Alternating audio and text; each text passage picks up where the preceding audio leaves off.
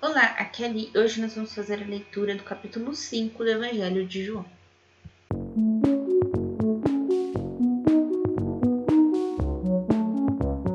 Bem-vindos aos Novenáticos e hoje nós vamos ler o capítulo 5 do Evangelho de João. Cura de um paralítico. Depois disso, houve uma festa dos judeus e Jesus subiu a Jerusalém. Há em Jerusalém, junto à porta das ovelhas, um tanque chamado em hebraico Betesda, que tem cinco pórticos. Nesses pórticos jazia um grande número de enfermos, de cegos, de coxos e de paralíticos, que esperavam o movimento da água. Pois de tempos em tempos o anjo do Senhor descia ao tanque e a água se punha em movimento. E o primeiro que entrasse no tanque depois da agitação da água ficava curado de qualquer doença que tivesse. Estava ali um homem enfermo, havia trinta e oito anos. Vendo-o deitado e sabendo que já havia muito tempo que estava enfermo, perguntou-lhe Jesus: Queres ficar curado? O enfermo respondeu-lhe: Senhor, não tenho ninguém que me ponha no tanque quando a água é agitada. Enquanto vou, já outro desceu antes de mim. Ordenou-lhe Jesus: Levanta-te, toma o teu leito e anda. No mesmo instante, aquele homem ficou curado, tomou o seu leito e foi andando. Ora, aquele dia era sábado. E os judeus diziam ao homem curado: É sábado, não te é permitido carregar o teu leito. Respondeu-lhes ele: Aquele que me curou disse: Toma o teu leito e anda. Perguntaram-lhes eles: Quem é o homem que te disse: Toma teu leito e anda? O que havia sido curado, porém, não sabia quem era porque Jesus se havia retirado da multidão que estava naquele lugar. Mais tarde, Jesus o achou no templo e lhe disse: Eis que ficaste são, já não peques, para não te acontecer coisa pior. Aquele homem foi então contar aos judeus que fora Jesus quem o havia curado.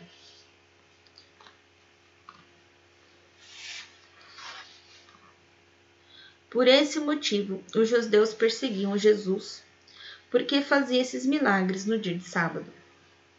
Mas ele lhes disse: Meu pai continua agindo até agora e eu ajo também. Por essa razão, os judeus com maior ardor procuravam tirar-lhe a vida, porque não somente violava o repouso do sábado, mas afirmava ainda que Deus era seu pai e se fazia igual a Deus. A comunhão do filho e do pai.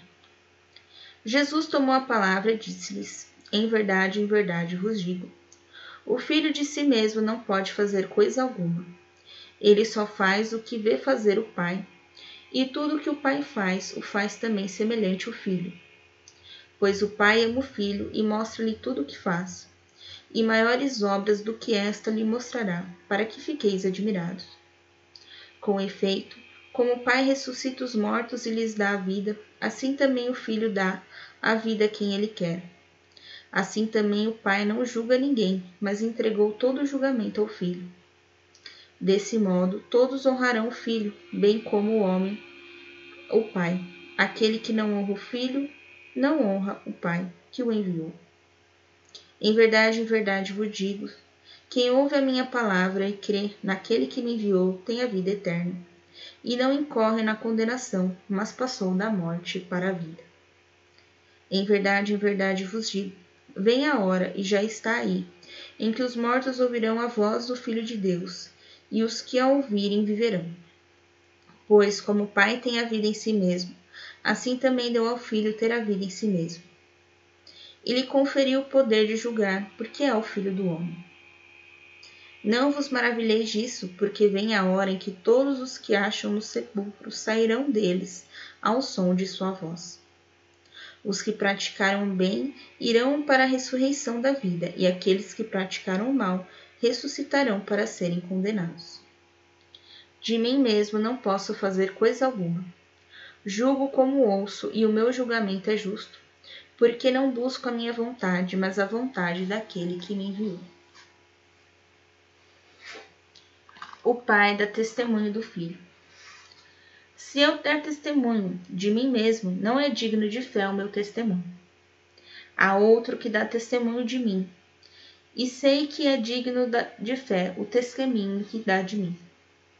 Vós enviastes mensageiros a João, e ele deu testemunho da verdade. Não invoco, porém, o testemunho de homem algum. Digo-vos essas coisas a fim de que seja salvos.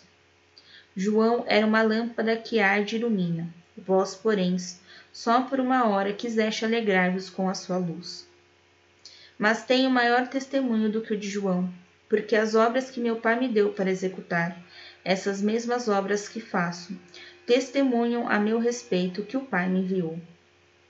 E o Pai que me enviou, ele mesmo deu testemunho de mim. Vós nunca ouvistes a sua voz, nem vistes a sua face. E não tendes a sua palavra permanente em vós, pois não credes naquele que ele enviou.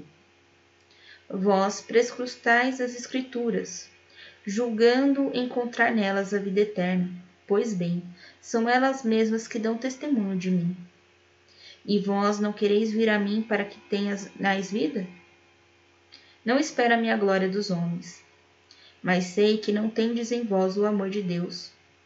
Vem em nome do meu Pai, mas não me recebeis. Se vier outro em seu próprio nome, haveis de recebê-lo. Como podeis crer vós que recebeis a glória uns dos outros, e não buscais a glória que é só de Deus?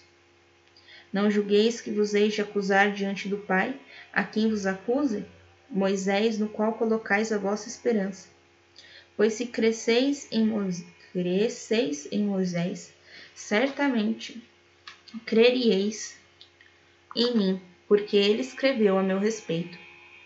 Mas se não acreditais nos seus escritos, como acreditareis nas minhas palavras? Amanhã nós vamos ler o capítulo 6 do Evangelho de João. Um beijo, um abraço, que a paz de Cristo esteja convosco e o amor de Maria.